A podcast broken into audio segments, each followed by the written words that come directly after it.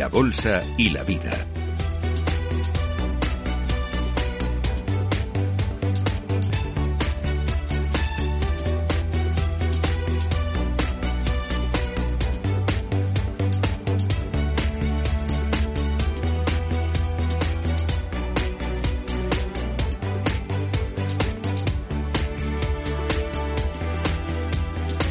Laura Blanco.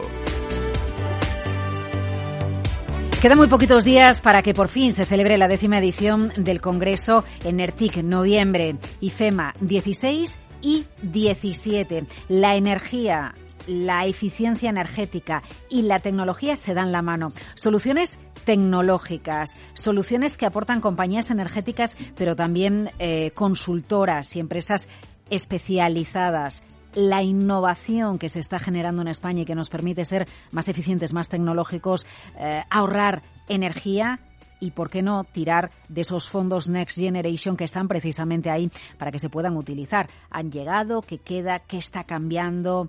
Hoy el protagonista, hoy la protagonista es nuestra industria, la industria inteligente, la Smart Industry. Y vamos a hablar de innovación digital al servicio de la competitividad energética en nuestra industria con Ruth Vergel, scan de Manufacturing Utilities de Ibermática. Ruth, gracias por acompañarnos en esta tertulia especial en Artica, en Capital Radio. ¿Qué tal estás? Muy bien, encantada de estar aquí. Muchísimas gracias. Eh, me, voy a ir, me voy a ir a Coruña porque creo que tenemos a Ancho Feijo, que es director general de Ecomt. Eh, Ancho, Buenas, eh, buenos días o vos días, no sé lo que prefiere usted. Buenos días, Laura, buenos días. Buenos días, eh, encantado de estar con vosotros. Bueno, muchísimas gracias por acompañarnos, por, por conectar en, en esta charla en la que vamos a hablar de, de, industria inteligente, vamos a hablar de innovación, de eficiencia. Eh, es un placer saludar a Antonio Botoseco, responsable del área de eficiencia energética de Minsight. Eh, Antonio, gracias por, por sumarse a, a, esta charla, a esta tertulia pues, los próximos minutos. Un placer estar con vosotros y un saludo a Ancho, que es un viejo conocido de, ah, del negocio. Qué bien, qué bien. La próxima Ancho la hacemos en Coruña, ¿eh? Me da, me da igual en ciudad o en la Estáis provincia. invitados, cuando queráis. Porque qué ganas de, de estar por el norte. Bueno, eh, lo que tenemos ganas, de lo que tenemos ganas, y por eso nos hemos juntado hoy aquí, es de hablar de en qué momento estamos eh, en la industria en España, en qué punto se ha incorporado la digitalización, la innovación, qué se está haciendo y qué, se, qué procesos se están mejorando, cómo estamos siendo más eficientes nuestras empresas energéticamente, cómo se está innovando. Eh, a ver, eh, Ruth, ¿cuál puede ser el punto de partida de un diagnóstico eh, general? Seguimos la estela de otros países europeos, de los más vanguardistas, de, de los más innovadores. Eh, ¿Dónde está la empresa inteligente, la, la, industria, la Smart Industry inteligente eh, en, en los próximos meses, en 2023, en España? Bueno, eh, Laura, yo creo que la industria es uno de los sectores más consumidores de recursos energéticos por detrás, de, por detrás del transporte. Por ello, por convicción o por necesidad para el cumplimiento de los objetivos europeos y de España, creo que debe implicarse en proyectos relevantes para, para nosotros, sobre todo eh, por la ley de clima que salió en junio de 2021 que marcaba los temas de descarbonización de la economía, el incremento de usos de energías renovables creo también que cada vez hay más empresas que hacen por convicción y aplican este tipo de, de procesos por valores o porque entienden que es una condición sine qua non para la competitividad a largo plazo, la cual ya es un indicador bastante positivo según creo. Eh, claro, en plena crisis energética siempre estamos volcados en el coste que tiene la energía y entendemos que parte de la eficiencia viene por el coste, pero es muy importante eso que apunta usted, eh, Ruth, que, que, haya un compromiso, también hay un cambio ¿no? a la hora de, Correcto, de, de, de, de pensar en todo el proceso productivo, en toda la cadena. Correcto. Además, eh, yo creo que, sin embargo, el reto ya no es solo lograr estos objetivos a 2030, como marca la ley que, que indicaba antes de, de, clima, sino que a corto plazo hay una necesidad urgente de reducir los costes energéticos derivados del incremento de los precios de la electricidad, el gas. La guerra que tenemos en Ucrania, pues es una de, de las problemáticas eh, que tenemos más, más cercanas y que creo que a corto plazo habrá desafíos en el medio plazo para las cuales las respuestas no siempre van a ser las mismas.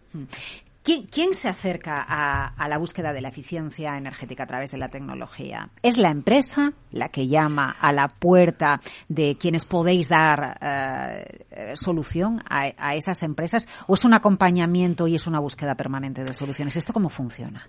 Bueno, generalmente son las empresas, los clientes en este caso para Ibermática, que suelen levantar la mano por alguna necesidad y eh, en muchas ocasiones eh, somos nosotros los que abrimos un abanico más amplio de, mm. opciones eh, para implementar que las empresas desconocen. por ejemplo, el caso que te comentaba anteriormente de uno de nuestros clientes, Vidrala, donde hemos instaurado un sistema de control que da después respuesta al ahorro en hornos y en fundido eh, y la idea es que sea una plataforma que recoja el dato y los procesos de todas esas plantas. Entonces, como este, pues podría poner muchos más ejemplos en los que a lo mejor la compañía o el cliente en este caso acude a nosotros pues eh, con una necesidad menos imperiosa o más reducida y nosotros abrimos el abanico después en opciones que pueden mejorar los procesos internos de, las compañías. Eh, pero eh, ya que ha citado usted ese ejemplo de recogida del dato y, de Vidral, ¿ahí exactamente qué es lo que se hace? ¿Dónde se consigue la eficiencia y cómo? En Vidrala, por ejemplo. Sí. Em, bueno, no, no, es una cuenta que lleve yo personalmente y desconozco. No, pero me refiero al concepto. Es decir, ¿el concepto cuál es? Que el uso del dato, que me, que, me permite? Optimizar. Optimizar los recursos por, por, y, y reaprovechar los recursos. No solo optimizarlos, sino reaprovecharlos. Vale, entiendo que en horas de mayor producción, saber cuáles van a ser los momentos en los que yo tengo mayor producción, los momentos en los que tengo más demanda, eh, los momentos en los que tengo más emisiones, y, ir ajustando cada una de esas cifras a lo que o me pide el mercado por la legislación o a lo que yo necesito por coste energético, por ejemplo. Correcto.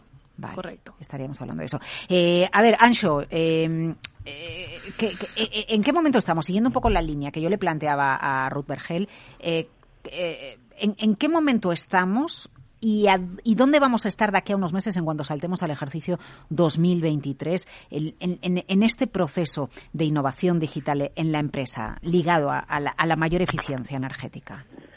Bueno, pues yo lo primero que quería hacer era poner un poco en contexto el escenario en el que estamos ahora mismo en materia energética. ¿no? La Unión Europea importa el 90% del gas y el 90% del petróleo por encima del 90% del gas y el 90% del petróleo que se utiliza para la energía que se consume en interno.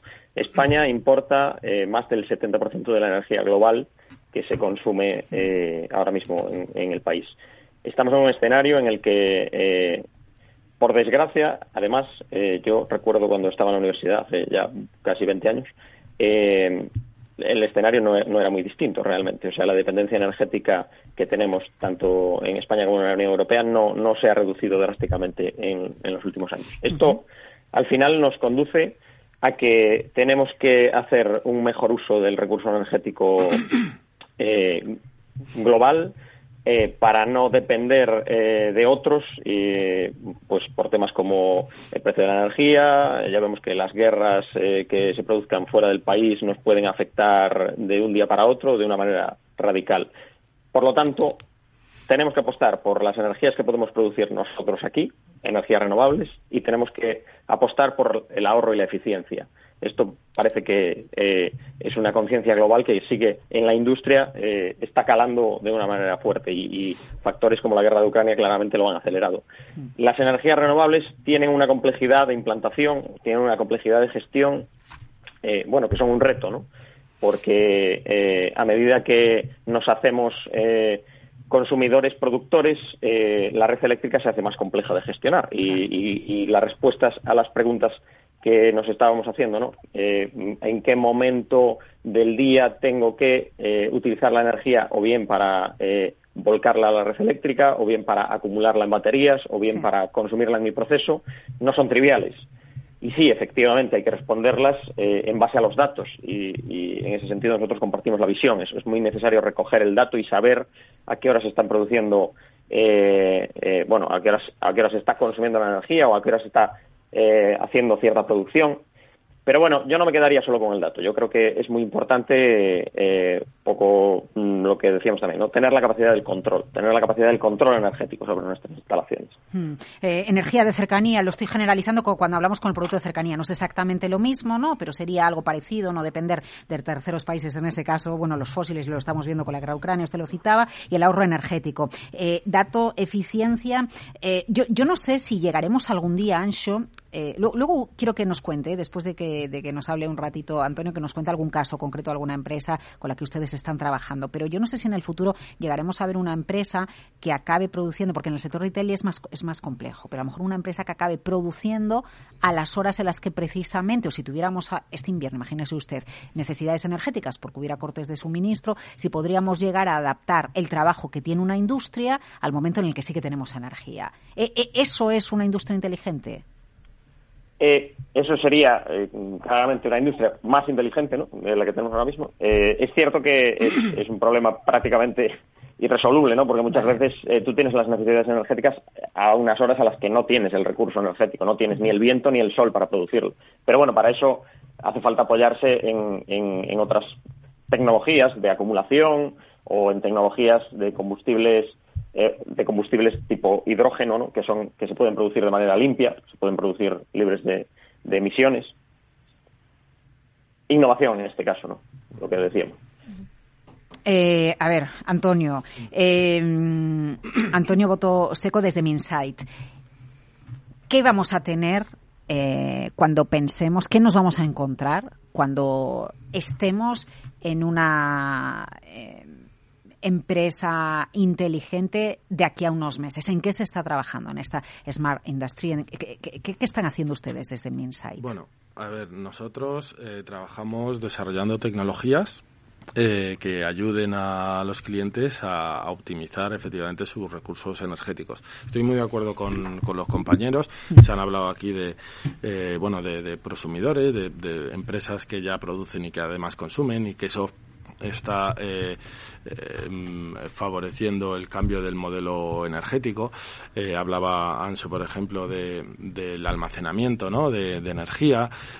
bueno, pues mm, vamos un poquito más allá. Vamos a hablar de, baterías virtuales, por ejemplo, ¿no? de almacenamiento virtual eh, con las Virtual Power Plants, donde diferentes empresas eh, de diferentes sectores están generando en momentos que, es positivo y que se almacena en vez de en, físico, se almacena en, eh, en la nube, ¿no? y toda esa toda esa energía se va a poder consumir mediante mm, transferencia entre entre ellos sin necesidad eh, de tener baterías físicas. ¿no? Para eso desarrollamos plataformas de flexibilidad, de gestión de la demanda, eh, que están basadas en, Internet de, las cosas a nivel industrial, en el IoT, eh, en plataformas Big Data, con inteligencia artificial, con Machine Learning, con todas estas tecnologías nuevas que van a permitir a los clientes favorecerse de ellas para eh, coger esos beneficios y no depender, como decían los compañeros antes, eh, tanto de la energía de la energía exterior. Estamos hablando de, de un, una industria que genera el 13% del PIB eh, español, ¿vale? y el 11% del empleo a del empleo a nivel nacional, ¿no? pero todavía falta mucho camino falta camino, falta porque muchas de las empresas se crean realmente que esto es así, eh, falta también eh, por parte de las... ¿Por qué dice lo de que las empresas se crean que esto es así? Porque hay... Bueno, aún estamos en el... Claro, estamos en el tránsito. Estamos en tránsito, efectivamente. Entonces, eh, decía Ruth, ¿no? Eh, ¿Cómo os acercáis? ¿Son los clientes o somos nosotros? Pues algunas veces son los clientes, alguien que tiene visión eh, y que te pide, oye, ayúdame a digitalizar y, mm. vamos a, innovar pero mm, muchas veces somos nosotros los que tenemos que acercarnos y explicarles qué estamos haciendo, cómo hacerlo y conseguir que las empresas todas vean eso no es tan fácil, ¿vale?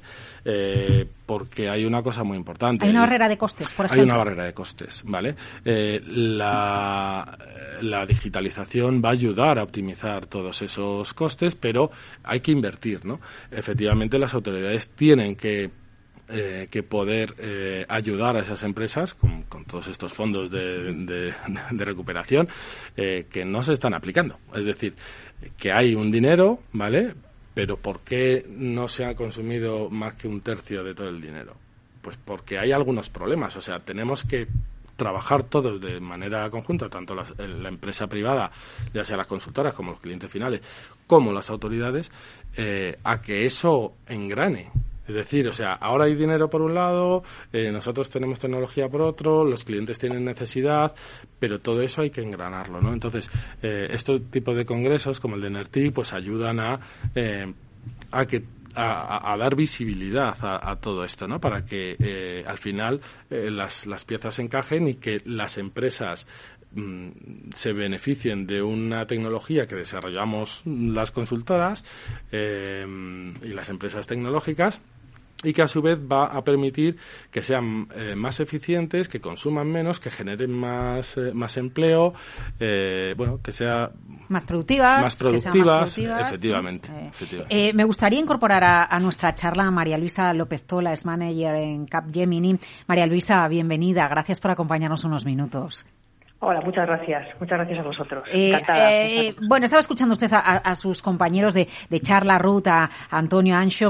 Eh, María Luisa, ¿qué tecnologías, qué soluciones en este momento contribuyen más para, superar bueno, los desafíos que, estaba planteando, por ejemplo, algunos de los que planteaba ahora Antonio y lograr que, que esta industria, que la industria española, eh, sea más eficiente, sea más digital, esté más conectada y por lo tanto seamos más productivos también. Además de que ahorremos energía, todo esto a la postre contribuye a que seamos más productivos.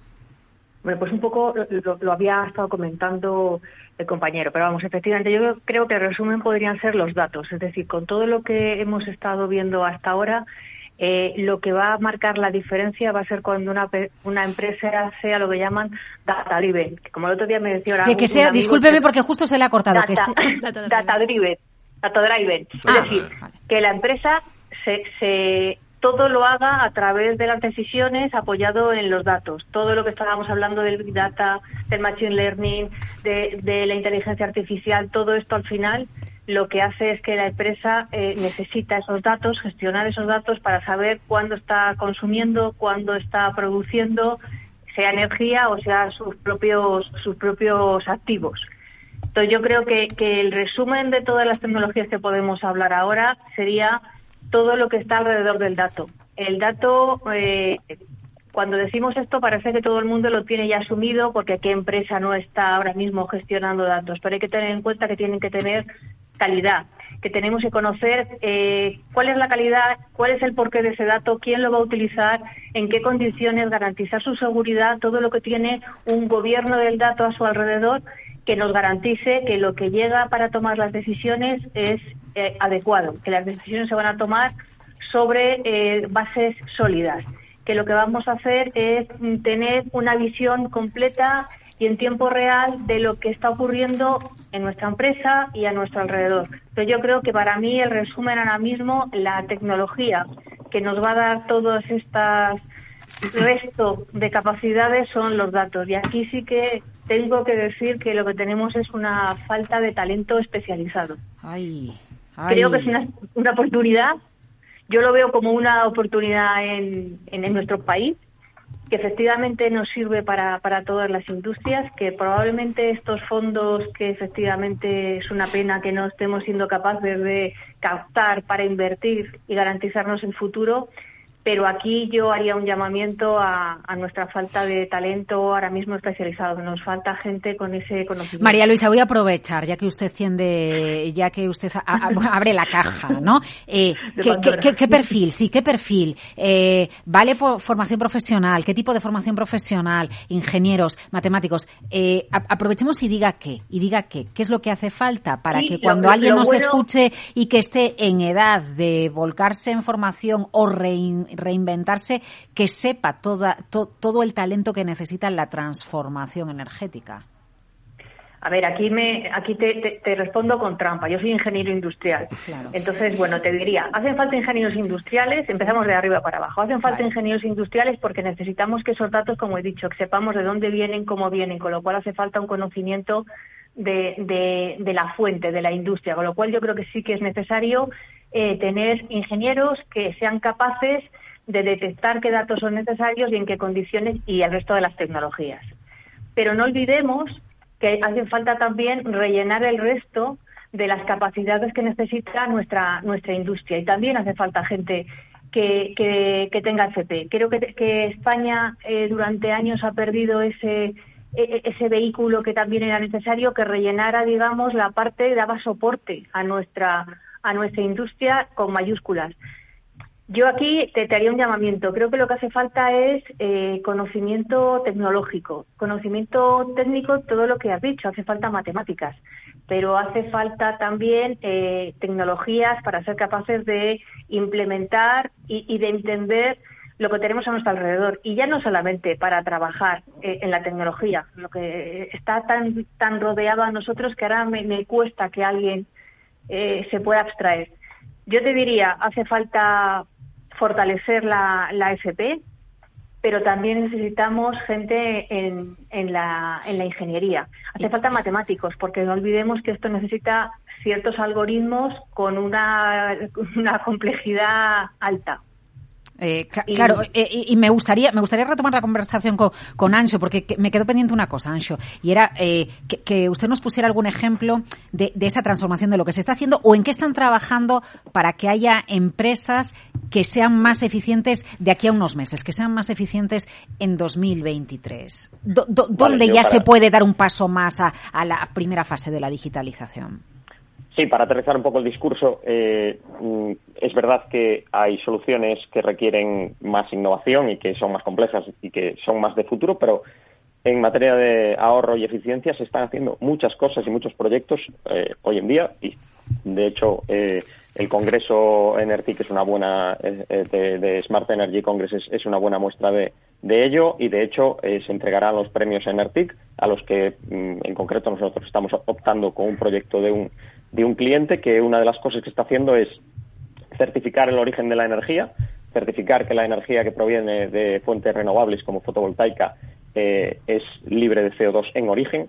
Este tipo de certificados son muy importantes para generar mercados, mercados, eh, bueno, mercados secundarios en el entorno de la energía limpia y de la energía libre de carbono y eh, están implementando herramientas también para eh, la flexibilidad eh, de la demanda, el demand response o bueno, la gestión de la, de la demanda de manera flexible, adaptando en la medida de lo posible el consumo energético de tus instalaciones, bien sea a las franjas horarias de menor coste o bien sea a bueno requerimientos de la red eléctrica para estabilizar eh, la producción de energía que haya renovable ¿no? en, ese momento. Estos son, son temas que mm, pueden sonar más o menos innovadores, pero son necesarios para las Virtual Power Plants que mencionaba Antonio eh, previamente y son el trabajo de base y ya se puede hacer realmente. O sea, no estamos hablando en este caso de innovación, estamos hablando de aplicar tecnología que ya está madura. Vamos, esto lo puede hacer cualquiera y se va a empezar a ahorrar eh, dinero de la, de la factura eléctrica mañana mismo, ¿no?